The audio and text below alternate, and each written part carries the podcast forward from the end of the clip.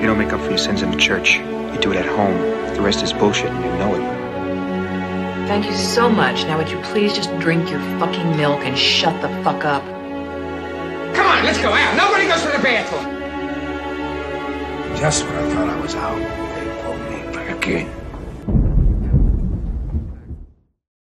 So, herzlich willkommen zu einer neuen Folge von Cap vs. App, dem Filmpodcast mit Maxim und Iskander. Heute mit der Folge 86 und den Filmen Northman von Robert Eggers aus dem Jahre 22 und Bad Blood Banging or Looney Porn von Radu Jude von 21. Hallo Maxim. Hi Iskander. Hörst du schon im Hintergrund? Ja, so ein bisschen, so ein bisschen Leute höre ich. ja, bei uns ist Thanksgiving. Ich bin in Kentucky bei meiner Mutter.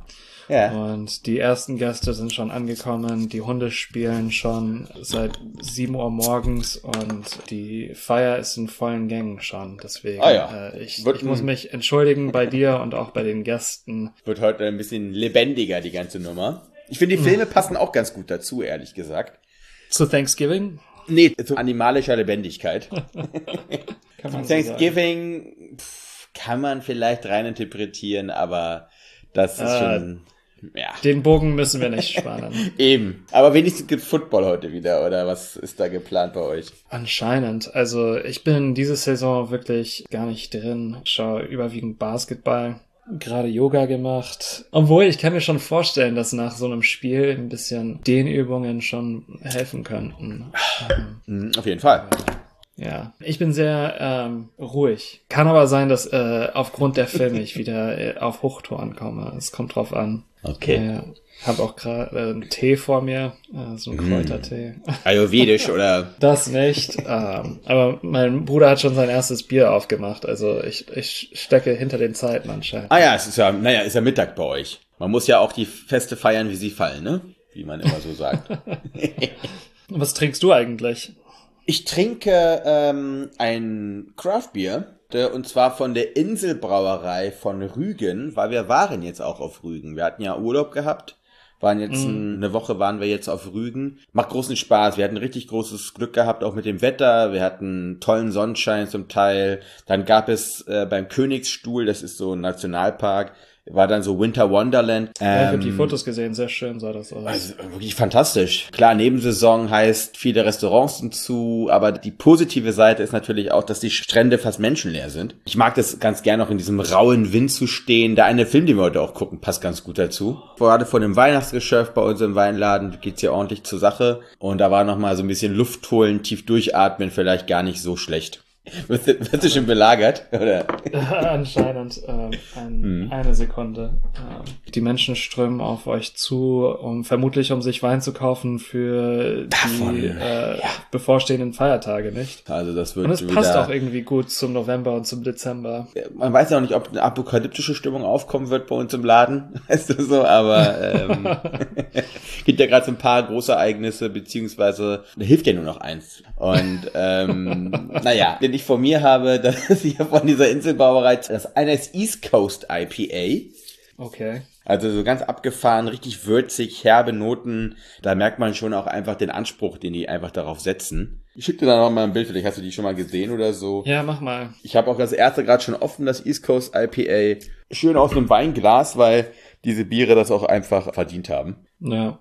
Ich habe mich mit IPAs in der letzten Zeit angefreundet. Also als ich zurückgekommen bin nach Amerika aus Deutschland, äh, hat mich das gar nicht interessiert und es hat auch eine sehr lange Zeit gedauert. Aber es gefällt mir auch nicht alles, aber es gibt ab, ab und zu mal was, was mich anspricht. Äh, ich habe aber das Gefühl bei IPAs, dass man nicht zechen kann man das Zeug nicht. Schmeckt auf jeden Fall und äh, ist auch interessant. Es ist ja auch so, dass, also klar, in unserem gastronomischen Sektor ist das eh schon bekannt, dass man auch Bier ganz gut zu essen begleiten kann. Aber die machen auch so Vorschläge, wozu man das pairen kann. Und das eine kannst du hier machen, passt gut zu Meeresfrüchten, pikanter asiatischer Küche, Currys, Burger und Rinderfilet. Und das andere hier, was ich gerade trinke, passt gut zu gegrilltem Ziegenkäse, Krabbensalat, Creme Brûlée und Käsekuchen. Also entweder haben die da einfach so einen Zufallsgenerator angeschmissen oder äh, da Ja, hat sich wirklich einmal jemand hingesetzt und hat das alles mal miteinander äh, mal so abgepasst. Also Gepaart, ja. hoch, hochspannend auf jeden Fall. Hochspannendes Pairing, vielleicht auch unsere beiden Filme, die wir vor Auf uns jeden haben. Fall. Und wir Äh, beginnen mal mit Northman von Robert Eggers. Genau. Dieses Jahr rausgekommen.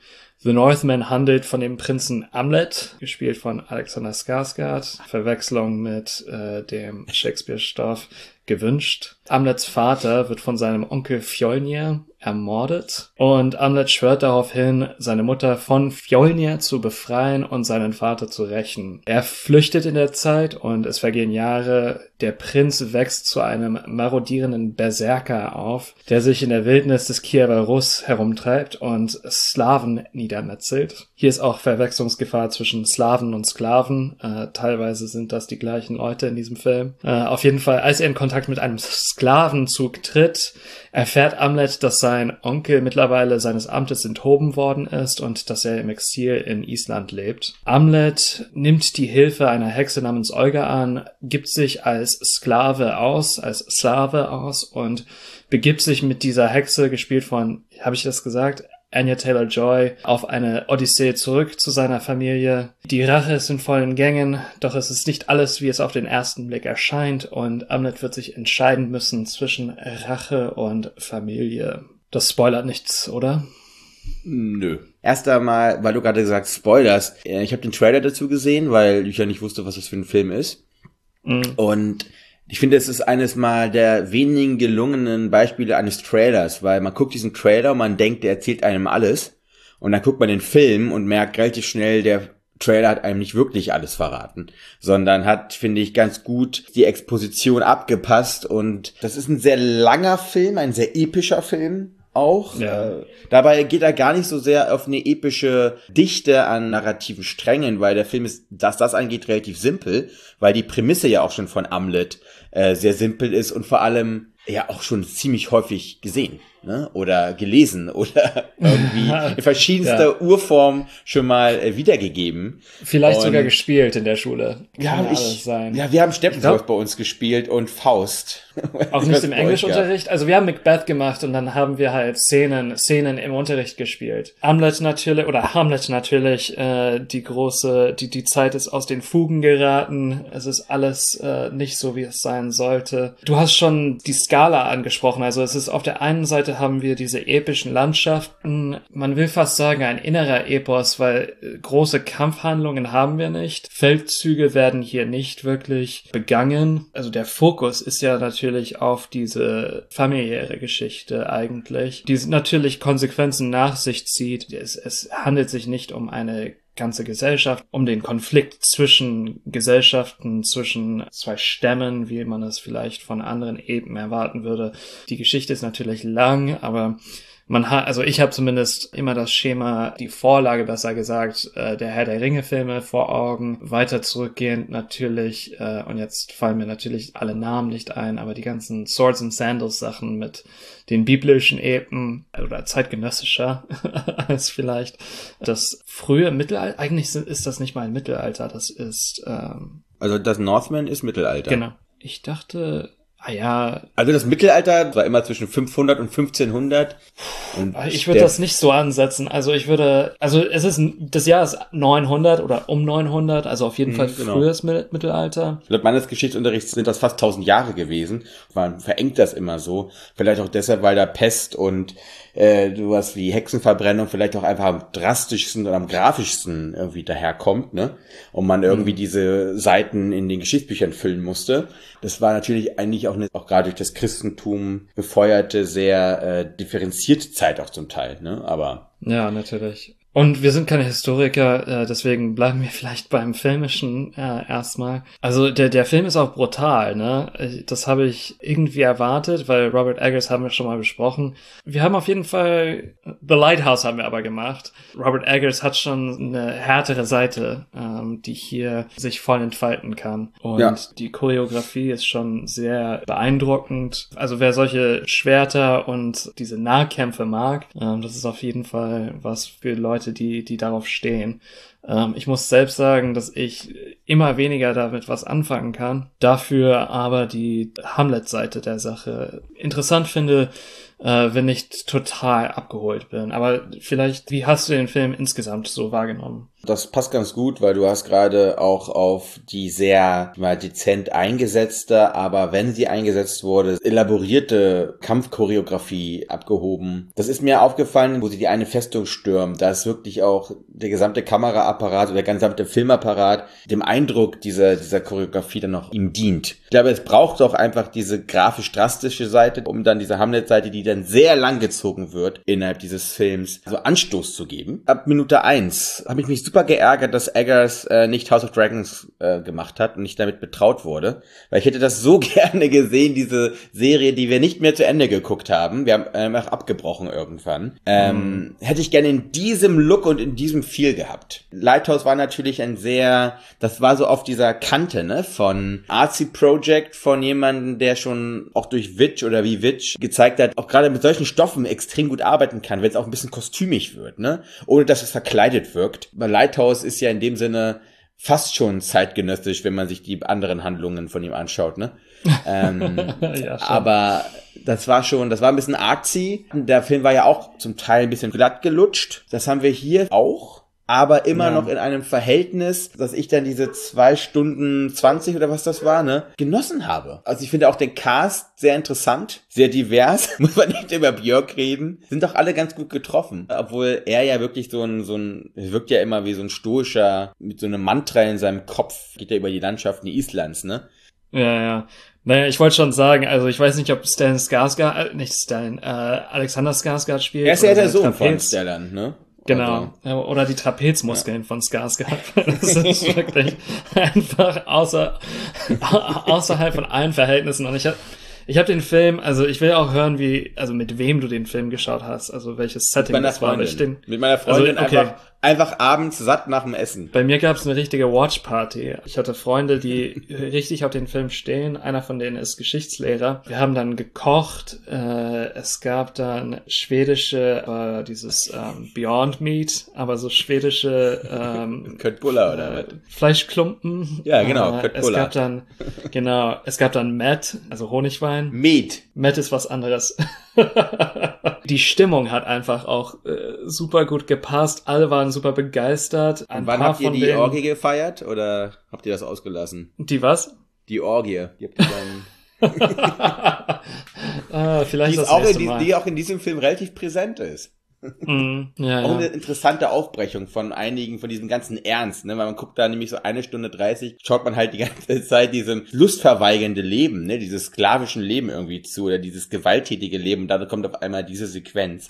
Fand ich auch ganz, eigentlich ganz spannend mal einzuwerfen. Ja, es wird auch mit Psycho äh, oder mit äh, halluzinogenen Pilzen, glaube ich. Mhm. Da werden Zustände des Sehens und äh, Sprechens mit den Toten äh, eingeleitet oder ermöglicht erst. Das sind so die, die Momente, in denen dieser Film für mich auch geatmet hat auf einer gewissen Art und Weise. Sonst hat man das, das Gefühl, dass alles zu sehr, zu ernst wird, zu sehr sich, ja. äh, also sich zu, sich selbst zu ernst nimmt. Es würde sonst keinen Humor geben, aber das wird eben durch diese Momente aufgebrochen, erst ansprechend gemacht, auch für mich irgendwo. Willem Dafoe spielt da eine Rolle zum Beispiel als, ähm, ja. Na, Schelm. Nee, nicht hier, Hofnarr. Oder Narr. Ja, ja, Hofner. Ja, das ist, das ist ganz cool. Für, für, mich auch ein Film, den man mit anderen Leuten schauen sollte, wo man sich ruhig ein Bier aufmachen könnte oder auch äh, oder Met ein oder ein IPA oder auch eine Flasche Wein. Ich weiß nicht, ob man jubelt am Ende aber, also das Ende hat mich auch ein bisschen irritiert. Das war für mich so ein Recycling von solchen Enden, wie man sie zum Beispiel in Gladiator sieht. Das war für mich zu erwartet. Da war ich ein bisschen enttäuscht. Ich habe das Gefühl gehabt, man hätte mehr damit machen können. Und das Setting selbst hat so eine Schaulust erweckt, auch ja. dass das Narrative irgendwann nicht mehr so richtig mitkommen konnte. Ich habe die ganze Zeit erwartet, wann kommt Obi-Wan um die Ecke oder Frodo und Sam. ja. Aber ähm, nee, das ist schon atmosphärischer Endkampf, können wir es glaube ich ruhig nennen. Ne? Und ja. du hast schon das sehr körperbetonte angesprochen und auch sehr formgeprägt des gesamten Films. Ein Vulkan äh, folgt ja noch mal eine Endszene, ne?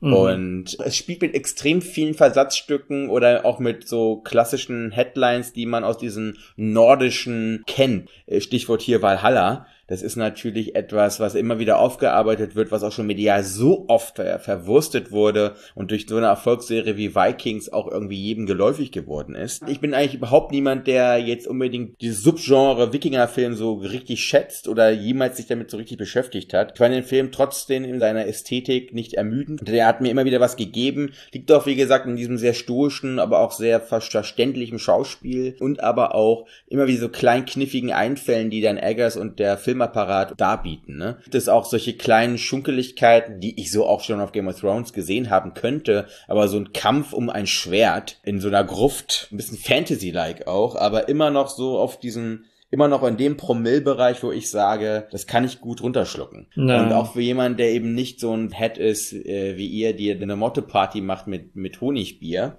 so fand ich den Film sehr gut genießbar. Ich habe einfach einen Rotwein getrunken daneben. Und wie du schon gesagt hast, der Film macht irgendwie Lust, weil er auch eine ganz gewisse Haptik hat. Also es wird kein Lieblingsfilm bei mir, davon ist es weit weg, aber den wirklich gerne geschaut und es war ein schöner Zeitvertreib trotz seiner epischen Länge, die aber trotzdem eigentlich gerechtfertigt war. Ja. Ähm, apropos dieser Haptik, also zwei Sachen möchte ich noch ansprechen. Ich bin vollkommen mit dir einverstanden. Also kein Lieblingsfilm, aber trotzdem, es, es sind keine verschwendeten zwei Stunden zwanzig. Also es gab Momente, wo wir zum Beispiel gesehen haben, wie Skarsgård da äh, Mist schaufelt zum Beispiel, ne? wo es doch um die harten Verhältnisse, die Lebensbedingungen am Existenzminimum, was mit diesem nicht so ergiebigen Land gemacht werden muss, um eben eine Gemeinschaft äh, am Leben zu halten. Das fand ich am interessantesten und das, das hat mich am meisten abgeholt. Und äh, ehrlich gesagt, hätte man einen oder zwei Kämpfe sparen können oder vielleicht einen Dialog und mehr davon zeigen können. Also finde ich persönlich, was gemacht werden muss, um diese Existenzgrundlage zu schaffen. Und das heißt nicht nur marodieren, das gehört natürlich, natürlich dazu, ähm, aber eben auch diese, diese Arbeit. Der ganze Grund, wieso ähm, Sklaven überhaupt äh, gehalten werden müssen und wieso es Amlet ge gelingt, in diese Gemeinschaft sich hineinzuschleusen. Ja. Und das andere, was ich super fand, war eben die Beziehung zwischen Amlet und seiner Mutter und eben das Schauspiel von Nicole Kidman vor allem. Also Kidman ist für mich mittlerweile jemand geworden, ja, also einfach auf einer anderen Ebene schauspielert und, und irgendwie existiert als äh, Star, als Ikone. Ich finde es interessant, diesen, diesen Wandel zu sehen. Es gibt sehr, sehr wenige Schauspielerinnen, die, die für mich auf dieser Ebene sind äh, oder Schauspieler grundsätzlich. Vielleicht Laura Dern. Ja, wie gesagt, also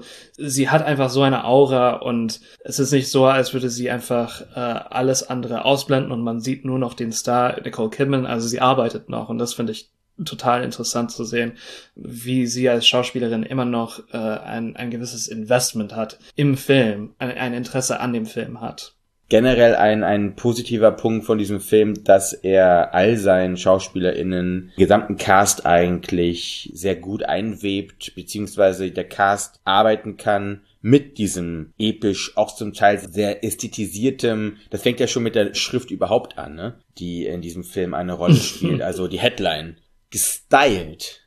Trotzdem bemerkenswert, dass der Film nicht sich erbricht daran, sondern ähm, immer noch äh, funktioniert. Ne? Ja. Das hätte auch schief gehen können. Also. Ganz richtig. Ja. Wollen wir zu einem anderen Film kommen?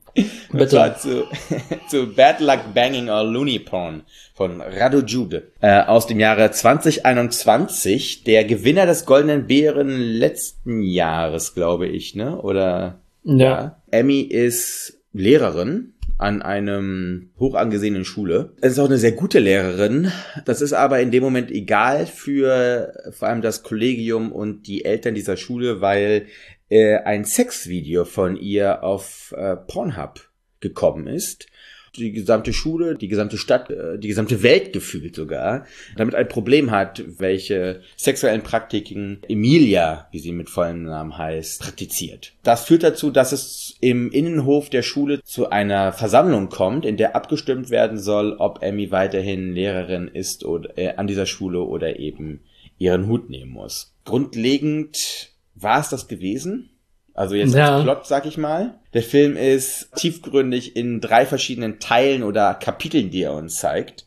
Äh, und der mittlere vor allem ist ganz interessant, weil der heißt ein kurzes Wörterbuch der Anekdoten, Zeichen und Wunder, in dem uns Radu Jude Begriffe zeigt, einer ganz gewissen Montage und auch einem zum Teil zungeschnalzenden Kommentar uns diese Begriffe auch erklärt. Ne? Und ähm, was ich in diesem Film so interessant finde, und das habe ich lange so nicht mehr gehabt, wir gucken ganz viele Filme, auch gerade in diesem Podcast, und man hat immer das Gefühl, dieser Film kann von überall kommen. Sobald die Kompetenz, das, das Bewusstsein und die Fähigkeiten da sind, ne? ist fast egal, aus welchem Winkel der Erde ein Film kommt. Aber ich finde, was dieser Film geschafft hat, ist, das zum einen zu äh, befähigen, wie er arbeitet und auch einfach zu zeigen, dass er viel wagt, aber zum anderen, dass er, dass er eigentlich untrennbar ist mit seinem produktiven, filmischen und seinem, ja, auch nationalen Kontext. In dem Sinne auch für mich was Neues, weil rumänischen Film, muss ich ehrlich sagen, habe ich so noch nicht wahrgenommen. Nee, gar nicht auf dem Zettel gehabt, richtig. Ja. Bei dem ersten Statement weiß ich nicht, ob ich, also bei der, bei der Grundlage der, der, von dem, was du gesagt hast, weiß ich nicht, ob ich hundertprozentig mitgehe.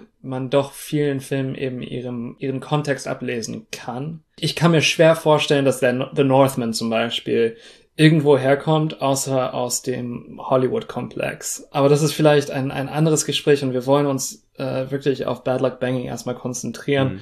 weil du ganz richtig hast mit äh, dem, was du danach gesagt hast, also mit deiner Konklusion da, ähm, weil dieser Film eben untrennbar ist von rumänischer Geschichte und auch von diesem Ort Bukarest. Also der erste Teil des Films funktioniert auch teilweise als Städtefilm. Ne? Ja, Ähm, absolut. Äh, der zweite Teil des Films ist, du hast es gesagt, äh, Anekdoten, Witze. Naja, und es ist fast, es ist eigentlich fast ein Essay-Film, ja. Äh, Genau. Und ein Film, der, wir haben ja vor ein paar Wochen äh, Godard besprochen, eben von der Montagepraxis Godard etwas entleiht, obwohl hier mit einem bissigeren Humor vorgegangen wird. Ne? Also äh, Godard scheint für mich immer eher, also sehr, sehr offen zu sein für, für die Welt und sein Humor existiert, ist aber flüchtiger und hier ist alles viel pointierter und es gibt viele Themenkomplexe hier, die eine Rolle spielen, aber es geht um rumänische Geschichte, um den Faschismus, um den Antisemitismus, um die Frauenfeindlichkeit, die Erziehung von Kindern, was der Film uns so zeigt, auf eine wirklich äh, erschütternde, am Ende auch auf eine merkwürdige Weise, auch rührende Weise zeigt, ist eben, dass diese Komplexe aufs engste miteinander verwoben sind und dass sie eigentlich nicht voneinander trennbar zu denken sind. Irgendwie muss man das machen, man muss abstrahieren, ähm, um überhaupt über etwas sprechen zu können. Aber was, was äh, Jude uns so, so gut zeigt, sind eben auch diese Verbindungen. Dass das auch mit Humor gemacht wird, äh, es ist ein sehr bissiger Humor und ein Humor, der eingreifend ist. Ja, und was das Essentielle hier ist eben, dass für Jude man eingreifen muss. Also wir sind an einem Zeitpunkt geschichtlich gesehen im späten äh, Hochkapitalismus, wo solche Interventionen einfach notwendig sind. Oder was ich so bemerkenswert finde an diesem Film ist eben, dass äh, mit sehr viel Intelligenz gearbeitet wird, mit Scharfsinn. Ähm, es ist alles sehr verdichtet, aber trotzdem driftet das nicht ab. Man kann, ich genießen ist so ein schwieriges Wort bei diesem Film. Also das ist kein Film, den man unbedingt mit Kumpels schauen, schaut, wie Bad Luck Banging. Ich habe diesen Film alleine geschaut, ähm, aber eine sehr profunde Erfahrung gehabt mit dem Film. Also sehr, dass der Film auch nachhaltig mich beschäftigt und ich habe dir ein Foto geschickt, nachdem ich den Film gesehen habe, äh, weil es am Anfang des Filmes geht es auch teilweise um Verkehr in der Stadt, sowohl äh, metaphorisch gesehen als auch äh, den, also wirklich, äh, wo Leute parken, mhm. ist eben auch ein Indiz dafür, wie Menschen miteinander in einer Gesellschaft umgehen. Und da habe ich nicht zehn Minuten, nachdem ich den Film zu Ende geschaut habe, äh, gesehen, wie einer so parkt, wie man es im Film sieht. Ein erleuchtendes Moment gewesen, wo für mich klar geworden ist. Und es war schon im Sehen klar, aber das war dann so, so, äh, was zu beweisen war. Die besten Herauswüchse der Ellenbogengesellschaft sich zu, zu Wort und Tat melden. Passenderweise heißt der erste Teil auch Einbahnstraße, ne? Also mhm. dieses sehr ignorante äh, egozentrische hier einfach angegangen wird. Irgendwo ist nochmal zu sehen dann dieser, dieser Untertitel oder dieser andere Titel Skizze für einen Heimatfilm, ne? Und ich finde, was er in allen drei Teilen eigentlich sehr gut macht, er skizziert, also auch im ersten Teil, diese ideologischen Gräben des Landes, die so sehr transparent und so ein bisschen aus der Hand geschüttelt skizziert sind, ne? Und so Momentaufnahmen auch, wie zum Beispiel, da hast du dann irgendwie so Jesusbildchen und Ikonen und dann wird rübergeschwenkt und dann hast du so Disney-Rucksäcke natürlich, ne? Oder die, die Limo, die neben dem Gigoli steht oder das Gym, wo Leute sich eben stählern und ihre Körper in Schlanke und Rank bringen und daneben eben gewisse kapitalisierte Genusswelt, in der alles darauf geht, eben den Taste zu bekommen, ne? Licht und Schatten oder Schatten und Schatten auch zum Teil und wir haben ja beide auch in Moskau gelebt und wir kennen noch diese Autoleute, ne? Die dann oft vor dem Zebrastreifen, also Zebrastreifen war ja eh immer nur ein gut gemeinter Vorschlag zu der Zeit, ne? Weil diese SUV-Gehabe, ich parke, wo ich will. Ich darf alles machen, was ich will und ich glaube, was du da gesehen hast, das war ja mit einem Behindertenparkplatz, ne? Wo dann Genau. jemand äh, geparkt hat, der nicht behindert war und sich Ja. wieder ein, ein Vorteil genommen hat, dann indem er einfach zwei Meter näher an der Eingangstür sein kann des, des Walmarts oder wo auch immer er war, ne? ähm, Genau, dieses ich nehme mir, was ich will, ne? Dieses, dieses Predator-Gehabe und mein gutes Recht, weil ich bin hier der Stärkere. Sehr gut heruntergebrochen, aber es verliert trotzdem nie diese Bodenhaftung, weil du hast es da gerade auch gesagt, das ist eigentlich ein Stadtfilm. Wir haben Momente in diesem Film, wo zwei Minuten lang es nur einen einzigen Kameraschwenk gibt, wie eben Emmy äh, über eine Straße geht, ne? Und Genau. diese Prämisse, Lehrerin, die ein privates Video gemacht hat, das danach auf Pornhub landet und dann wird sie zum Gespött der Schüler und der Eltern, ähm, das ist die Prämisse. Naja, vor allem der wir- Eltern auch. Also, dass diese, Genau, dass der Eltern. Eltern Genau, die kolportieren zwar, dass die Kinder damit Probleme haben, aber die äh, Eltern sind ja die eigentlichen, äh, fühlen sich jetzt die eigentlichen Opfer. Ne? Wir haben diese Prämisse und die ist uns auch von Anfang an sehr klar, weil ab Sekunde eins sehen wir dieses Pornhub-Video. Das fand ich auch einen sehr mutigen und auch einen sehr logischen eigentlich äh, Schritt, zu sagen, komm, ich zeig dir das einfach zuallererst. Lange nicht mehr sowas Explizites gesehen, äh, was in so einem klassischen Filmkosmos steht. Ne?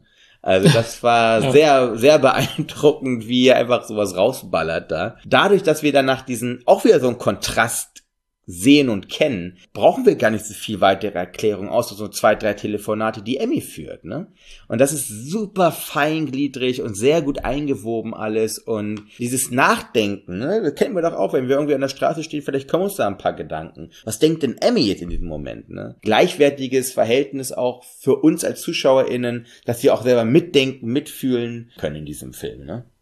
Ne. Es geht auch um eine Geschichtslehrerin, ne? Und das ist eine Figur, die man vielleicht, also wenn man sich mit solchen Filmen in Deutschland schon mal beschäftigt hat, aus Alexander Kluges Filmen vielleicht kennt, Deutschland im Herbst als allererster, wo, wo diese Figur, die die Geschichtslehrerin auftaucht. Ähm, aber das ist natürlich eine, eine allegorische Figur und eine Figur, die uns aufzeigt auch, dass die Geschichte nie abgeschlossen ist und nie abseits existieren kann von der Gesellschaft, auch wenn sie verdrängt wird von vielen, dass wir eben dieses geschichtliche Bewusstsein leider Gottes in vielen Situationen verloren haben. Eine existenzielle Frage ist eben dieses geschichtliche Bewusstsein zurückzuerobern und auch die Geschichtsschreibung von denen wegreißen, eben Kids Heart and ihre Ahnen äh, leugnen wollen. Vielleicht das ist das der Moment an einem Thanksgiving in am 24. November in Kentucky, an dem man festhalten muss, äh, wenn man eben den Genozid der Amerikaner an den äh, Ohrenstämmigen hier, das darf man nicht vergessen und das wird so oft durch diesen Feiertag verwischt, komplett ausgelöscht. Es, es gab viele Bezugsmomente, äh, sowohl als Amerikaner, als jemand, der in Russland gelebt hat, als jemand, der Deutsch unterrichtet und auch deutschen Film unterrichtet, wo dieser Film ja rumänisch und auch sehr interessant als Einblick in Rumänien und in Bukarest, aber auch tief ins Mark stößt, auch in all diesen äh, Facetten meines Lebens. Ein sehr entlarvender Film in vielen Momenten. Dieses Kernkraftwerk, was dieser Film geschaffen hat, liegt für mich im mittleren Teil ganz stark, weil er erzählt und erklärt ganz viel vom ersten und letzten Teil. Und kommen wir noch mal kurz auf den letzten Teil, weil das ist ja, es wirkt ja so, als ob das ganz normal narrativ abgehandelt wird. Das ist es nicht. Das wirkt wie eine Theateraufführung oder wie ja, wie eine schlechte Sitcom ja auch einfach, ne? Ja, also selbst, Was da passiert, Äh, das wird, glaube ich, sogar so genannt, ne? Also Sitcom im Ja. Film. Und ich habe ja, ich habe ja ein Standbild jetzt mal gelassen, weil ich gucke ja die Filme wie äh, traditionell ja immer nebenher. Diese bissige Anklage, die aber trotzdem immer mit einem enormen Humor und fast schon einem, einem tragischen Humor daherkommt. Ich habe hier gerade einen Still.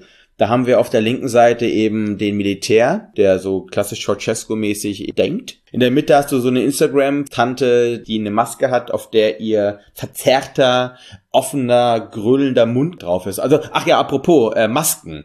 Wir haben ja irgendwann mal vor Urzeiten, ne, als äh, Covid und so angefangen hat, gesagt, boah, wie wird denn das mit diesen ganzen Praxis, mit der filmischen Praxis, mit Masken und Covid und so, ne? Mhm. Und ich finde, dieser Film geht damit witzig um und wird auch, glaube ich, ein Film sein, den man in zehn Jahren noch so gucken kann, weil er das so stark offenbart und entlarvt, was da eigentlich alles damit äh, dahinter stecken kann. Weil wenn danach da auf der rechten Seite ein Pastor, also ein sakraler Typ sitzt und der hat eine Maske auf, auf der drauf steht, I can't breathe. Entweder darauf gemünzt ist, dass er durch die Maske nicht atmen kann oder eben ein Versatzstück ist von George Floyd, ne? Also hier wird wieder mit so viel mit Ebenen gearbeitet. Ich habe das am Anfang gesagt, du hast es auch nochmal betont mit dem rumänischen Kontext, sag ich mal. Aber trotz allem, dass diese Welt, in der wir heute leben, 2022, nie so ist, dass jeder eigenbrötlerisch unterwegs sein kann, wie Rumänien es ja auch für gewisse Zeit lang war. Und dass alles eine Folge hat und ein, ein Echo erschaffen kann und dass wir deshalb aufpassen müssen, dass wir nicht nur Einbahnstraßen im Kopf haben, sondern ja menschlich umgehen müssen. Ne? Und wir eigentlich dazu auch in der Lage wären, weil wir versuchen ja uns das zivilisiert hinzusetzen, dann in einem Innenhof zu besprechen, aber die Problematik ist, warum, wofür wir uns da hinsetzen. Ne? Ganz starker Appell, ganz starke auch, ohne zu ähm, pädagogisch zu werden, witzigerweise in der Schule, dass er eben nicht uns lehrmeistermäßig so eine Moral auferlegt, sondern uns mit einem bissigen Humor, mit einem Zungeschnalzen, aber auch mit zum Teil Schock uns mit unserem eigenen auch Verwerfen konfrontiert, ne? Ja. Ich glaube, da ist auch das Ende des Films so so wichtig, weil eben, dass es nicht so äh, mit dem erhobenen Zeigefinger daherkommt. Dafür sorgt vor allem das Ende des Filmes und ähm, da kann ich also nur nur empfehlen, schaut euch diesen Film an. Ähm, ich werde auf jeden Fall äh, oder ich interessiere mich auf jeden Fall jetzt für für Radu Jude und werde mir ein paar mehr von seinen Filmen in der nächsten Zeit anschauen. Sehr spannende Nummer. Ja, von mir auch. Ganz dicke Sehempfehlung. Hat auch den silbernen Be äh, den goldenen Bären gewonnen. Genau. Bier und Preise sind ja immer so ein eigenes Thema, ne? Aber ähm, Immer mit Vorsicht zu genießen, äh, Ja, die, die genau. Preiskrönung.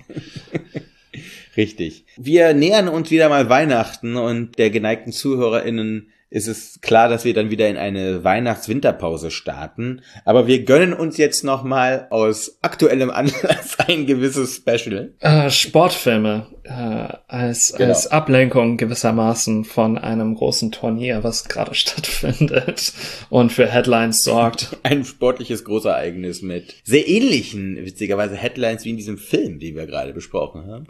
Aber Ja, also die und auch die die die Abwechslung von Tragik und Komik ist da. da gibt es auch so ein paar Hofnarren auf jeden Fall. Naja, Sportfilme, du hast deine beiden schon. Ich muss mal ein bisschen drüber nachdenken, aber ich, du hast ja, bisher Boxen und Radsport.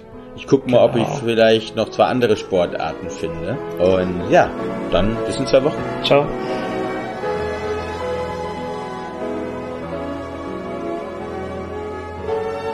What do you want? You you want the moon? Just say the word and I'll throw a lasso around it and pull it down. Hey, that's a pretty good idea. I'll give you the moon, Barry. Just shut up. You had me at hello. You had me at hello. You should be kissed and often, and by someone who knows how.